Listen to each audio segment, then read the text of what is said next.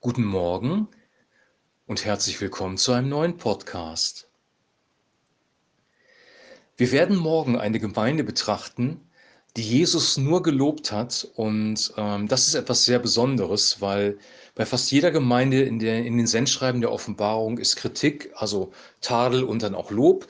Aber morgen hören wir von einer Gemeinde, die Jesus nur lobt und ähm, die besondere Charakteristika hat. Und das werden wir morgen sehen. Aber heute kommt noch mal eine Gemeinde, wo es noch mal ganz, ganz dicke kommt, die sehr klar kritisiert wird und zwar ja aufgrund einer tödlichen Gefahr, die dort vorliegt. Und ich möchte den Text heute einfach mal lesen. Offenbarung Kapitel 3, die Verse 1 bis 6. Und dem Engel der Gemeinde in Sardes schreibe, das sagt, der die sieben Geister Gottes und die sieben Sterne hat. Ich kenne deine Werke. Du hast den Namen, dass du lebst und bist tot. Werde wach und stärke das andere, das sterben will, denn ich habe deine Werke nicht als vollkommen befunden vor meinem Gott. So denke nun daran, wie du empfangen und gehört hast, und halte fest und tue Buße. Wenn du aber nicht wachen wirst, werde ich kommen wie ein Dieb, und du wirst nicht wissen, zu welcher Stunde ich über dich kommen werde. Aber du hast einige in Sardes, die ihre Kleider nicht besudelt haben. Die werden mit mir einhergehen in weißen Kleidern, denn sie sind es wert. Wer überwindet, der soll mit weißen Kleidern angetan werden. Und ich werde seinen Namen nicht austilgen aus dem Buch des Lebens und ich will seinen Namen bekennen vor meinem Vater und vor seinen Engeln. Wer Ohren hat, der höre, was der Geist den Gemeinden sagt. Dieses Sendschreiben fängt wieder damit an, dass derjenige, der hier spricht, sich vorstellt und es ist wieder Jesus persönlich. Hier steht nämlich, das sagt der, der die sieben Geister Gottes hat und die sieben Sterne und das ist wirklich er. Und dann kommt gleich ja, die Hammer-Ermahnung, ich kenne deine Werke, du hast den Namen, dass du lebst und bist tot. Also hier wird eine Gemeinde beschrieben, die christliche Gemeinde heißt, die den Namen hat, dass sie lebt, die aber in Wirklichkeit tot ist. Und die Frage ist, wie kann sowas sein? Wie kann man sich so etwas vorstellen? Und ich möchte mal einfach ähm, einen Brückenschlag in die heutige Zeit tätigen und gucken, wie sieht es heute bei uns aus, was ist uns wichtig. Und wenn wir ehrlich sind, geht es manchmal sehr stark darum, benutzerfreundliche, kundenorientierte Gottesdienste zu feiern, die geprägt sind von einer guten Performance, von einer guten Atmosphäre, wo es darum geht, super Musik zu machen, ein gutes Lobpreisteam zu haben, wo die Lobpreismusiker natürlich auch alle toll aussehen und jugendlich und dynamisch sind. Wir setzen Nebelmaschinen ein und Lichteffekte. Hinterher gibt es leckeres Essen. Das Gebäude ist ansprechend gestaltet. Wir werden trainiert, in Seminaren freundlich zu den Gästen zu sein, auf ihre Fragen einzugehen. Es gibt reichlich Material zu lesen und jeder soll sich wirklich wohlfühlen. Oder anders ausgedrückt, die Performance muss stimmen. Die Frage ist, ob das echtes Leben ausmacht und ähm, die Antwort ist wahrscheinlich ganz klar, wenn das alleine der Mittelpunkt unseres Geschehens ist, dann sind wir genauso tot, wie die Gemeinde hier beschrieben wird.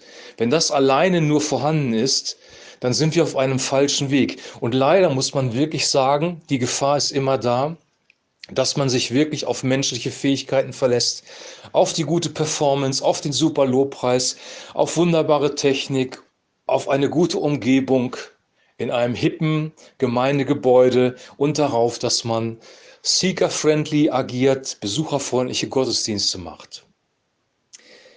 Das ist eine sehr, sehr große Gefahr, sich auf diese Dinge zu fokussieren, weil es bei Gemeinde eigentlich darum geht, dass Menschen aus der Welt, aus der Finsternis herausgerettet werden in das Reich Gottes. Und dieses Reich Gottes soll sich manifestieren in der Gemeinde. Und darum geht es. Es geht darum, Christus ähnlicher zu werden, dass der Charakter der Menschen, die in die Gemeinde kommen, verändert werden, berührt werden von dem Heiligen Geist. Es geht darum, dass das Wort Gottes verkündigt wird. Und zwar an erster Stelle, als erste Priorität die Worte, die Jesus Christus uns überliefert hat. Und da sind unbequeme Worte dabei, die nicht besucherfreundlich sind, die nicht mit Performance glänzen, sondern die radikal sind und die herausfordern, den Lebensstil radikal zu verändern. Das Wirken des Heiligen Geistes ist wichtig, dass Menschen wirklich in ihrem Herzen berührt werden, dass wir für Kranke beten und wirklich auch etwas passiert, dass die Geistesgaben in der Gemeinde praktiziert werden, dass wir echtes prophetisches Reden haben, dass uns Weisung gibt für die Zukunft, auch Dinge offenbart, die nicht in Ordnung sind. Es geht nicht darum, Menschen zu gefallen. Es geht darum, Gott zu gefallen. Und wahrscheinlich sind viele Gemeinden eine Mischung aus beidem. Wir wollen irgendwie schon Gottes Willen tun, auf der anderen Seite wollen wir den Menschen gefallen. Allerdings sagt die Bibel sehr klar, wer der Menschen Diener ist, ist auch der Menschen Sklave. Ich sage es mal in meinen eigenen Worten. Und wer die Anerkennung von Menschen sucht, ist auf einem falschen Weg. Ja, das Alte Testament geht sogar noch weiter und sagt, wer sich auf Menschen verlässt, ist verflucht. Und das sind leider auch Realitäten. Und Jesus spricht hier wirklich tatsächlich diese Gefahr an, dass eine Gemeinde äußerlich funktionieren kann und innerlich ist diese Gemeinde tot und es geht nur um Performance und um Selbstdarstellung. Und jetzt möchte ich diese Botschaft nochmal erweitern auf das Individuum, weil wir haben ja hier von Gemeinde gesprochen.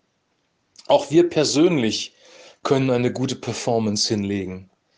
Wir können sehr gut, ähm, wenn wir fromm sozialisiert sind, können wir sehr gut Christsein produzieren. Aber die Frage ist, lebt Jesus Christus in unserem Herzen? Reinigt er die Bereiche unseres Lebens durch, die noch gereinigt werden können? Und da haben wir alle Nachholbedarf. Und da nehme ich mich ganz bewusst auch mit rein.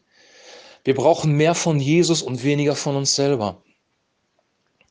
Wenn es ganz dicke kommt, kannst du zu einem Heuchler werden, zu einem Scheinchristen, der ein schönes Theaterstück spielt am Sonntagmorgen in der Gemeinde mit anderen zusammen, der aber ein ganz anderes Leben lebt, als das, was er vorgibt zu leben. Und in der Gefahr sind wir alle. Jesus hat die Pharisäer als Heuchler bezeichnet und sie ganz klar konfrontiert mit dieser, ähm, mit dieser Performance-Darstellung, die sie auch gebracht haben damals. Aber wenn wir ehrlich sind, betrifft uns das auch. Es hat wahrscheinlich auch die Jünger betroffen. Auch ein Petrus hat, hat mehr Schein gehabt als Sein zunächst mal. Jesus, ich gehe mit dir in den Tod. Und dann sagt Jesus eben, sei vorsichtig, mein Freund, du bist derjenige, der mich verleugnen wird. Was ist real, was ist lebendig und was ist wirklich Tod und Schein? Das herauszufinden ist gar nicht so einfach und dafür brauchen wir den Heiligen Geist, der uns wirklich überführt, wenn die Gemeinde oder wenn wir selber tot sind. Und dann ruft Jesus den Toten auf, komm zum Leben, werde wach und stärke das andere, das sterben will. Was bedeutet das? So wie Jesus Lazarus auferweckt hat, wie er ihn herausgerufen hat aus dem Grab, kann er auch dich und mich herausrufen aus unserem Grab. Er kann eine Gemeinde herausrufen aus dem Grab und sagen, steh auf, werde wach. Seine Worte haben eine lebensspendende Kraft. Lazarus ist real, lebendig geworden und wir können real, lebendig werden, wenn Christus unser Leben hineinruft. Und ich wünsche uns das, dass er hineinruft in unser Leben. Diese Gemeinde hat es wirklich ganz, ganz dicke abbekommen. Aber dann gibt es eine Kleinigkeit, die doch noch okay ist. Aber du hast einige in Sardes, die ihre Kleider nicht besudelt haben. Die werden mit mir einhergehen in weißen Kleidern. Sie sie sind es wert. Es gab also offensichtlich Einzelpersonen, die gelebt haben. Und hier wird nochmal gesagt, sie haben ihre Kleider nicht besudelt. Das heißt, tot zu sein, in der Performance zu leben, bedeutet auch gleichzeitig in Sünde zu leben. Und das sehen wir auch, wie Celebrity-Pastoren in Amerika fallen, wie sie super dynamische, performanceorientierte Gemeinden haben und sich hinterher herausstellt, sie haben noch eine zweite Frau am Start außerhalb ihrer Familie. Da gibt es im Moment gerade sehr viele Beispiele dafür. Unsere Aufgabe ist nicht, und das sage ich auch ganz klar, und das sagt diese Bibelstelle auch ganz klar, unsere Aufgabe ist nicht, zu richten, diese Menschen zu richten oder diese Gemeinden zu richten. Unsere Aufgabe ist, aufzuwecken, Leben zu bringen, neues Leben zu initiieren durch den Heiligen Geist. Werde wach und stärke das andere, das sterben will, denn ich habe deine Werke nicht als vollkommen befunden vor meinem Gott. Unsere Aufgabe ist, das andere zu stärken, nicht noch weiter kaputt zu machen. Kritik richten, ausstoßen, vernichten bringt kein Leben. Das Leben kommt durch das Wort Gottes, das wir weitergeben, dass wir diesen Leuten oder diesen Gemeinden geben, hey, wach auf, Gott hat einen besseren Plan für dich, als in dieser elenden Performance dahin zu dümpeln. Und dann gibt es eine Verheißung. Wer überwindet, der soll weiße, mit weißen Kleidern angetan werden. Ich werde seinen Namen nicht austilgen aus dem Buch des Lebens. Und ich will seinen Namen bekennen vor meinem Vater und vor seinen Engeln.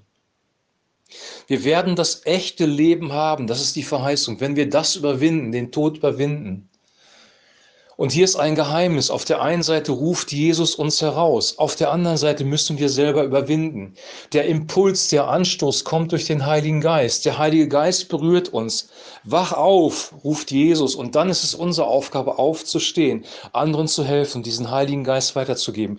Jesus sagt im Johannesevangelium, der Heilige Geist wird eine Quelle in uns werden, die zu anderen fließt. Und das ist es, worum es geht, dass der Geist Gottes, der lebenbringende Geist, durch uns zu anderen fließt. Das ist der Sinn auch von Gemeinde und nicht eine gute Performance abzuliefern. Und wir werden morgen sehen, dass wir in der Gemeinde von Philadelphia einen totalen Kontrast haben. Aber für heute reicht das erstmal. Ich möchte dich ermutigen und ich möchte mich auch selber ermutigen und ja, ja, wirklich Mut geben, zu Gott zu gehen, mutig zu Gott zu gehen und sagen, Herr, zeige mir die toten Bereiche meines Lebens. Hilf mir aus dem Tod herauszukommen in das Leben hinein. Manchmal sind es einzelne Bereiche, die tot sind. Hilf mir Gott, aus dem Tod ins Leben zu kommen. Und lass mich jemand sein, der auch andere ins Leben bringt. Und ich sage dir eins, wenn dich jemand ins Leben bringen, kann das manchmal eine sehr, sehr harte Ansprache sein wie hier. Oder wie Jesus zu Petrus sagt, Satan, weiche hinter mich. Gott ist kein Humanist. Er ist nicht nett und freundlich, wenn es um Leben und Tod geht. Genauso, wenn, wenn wir mit unserem Kind an der Straße stehen, unser kleines Kind will auf die Straße rennen wo LKWs fahren und wir sagen ihm, er soll es nicht tun und er rennt trotzdem auf die Straße, dann werden wir ihn, wenn nötig, an den Haaren zurückziehen, einfach um das Leben zu retten. Und so ist Gott auch.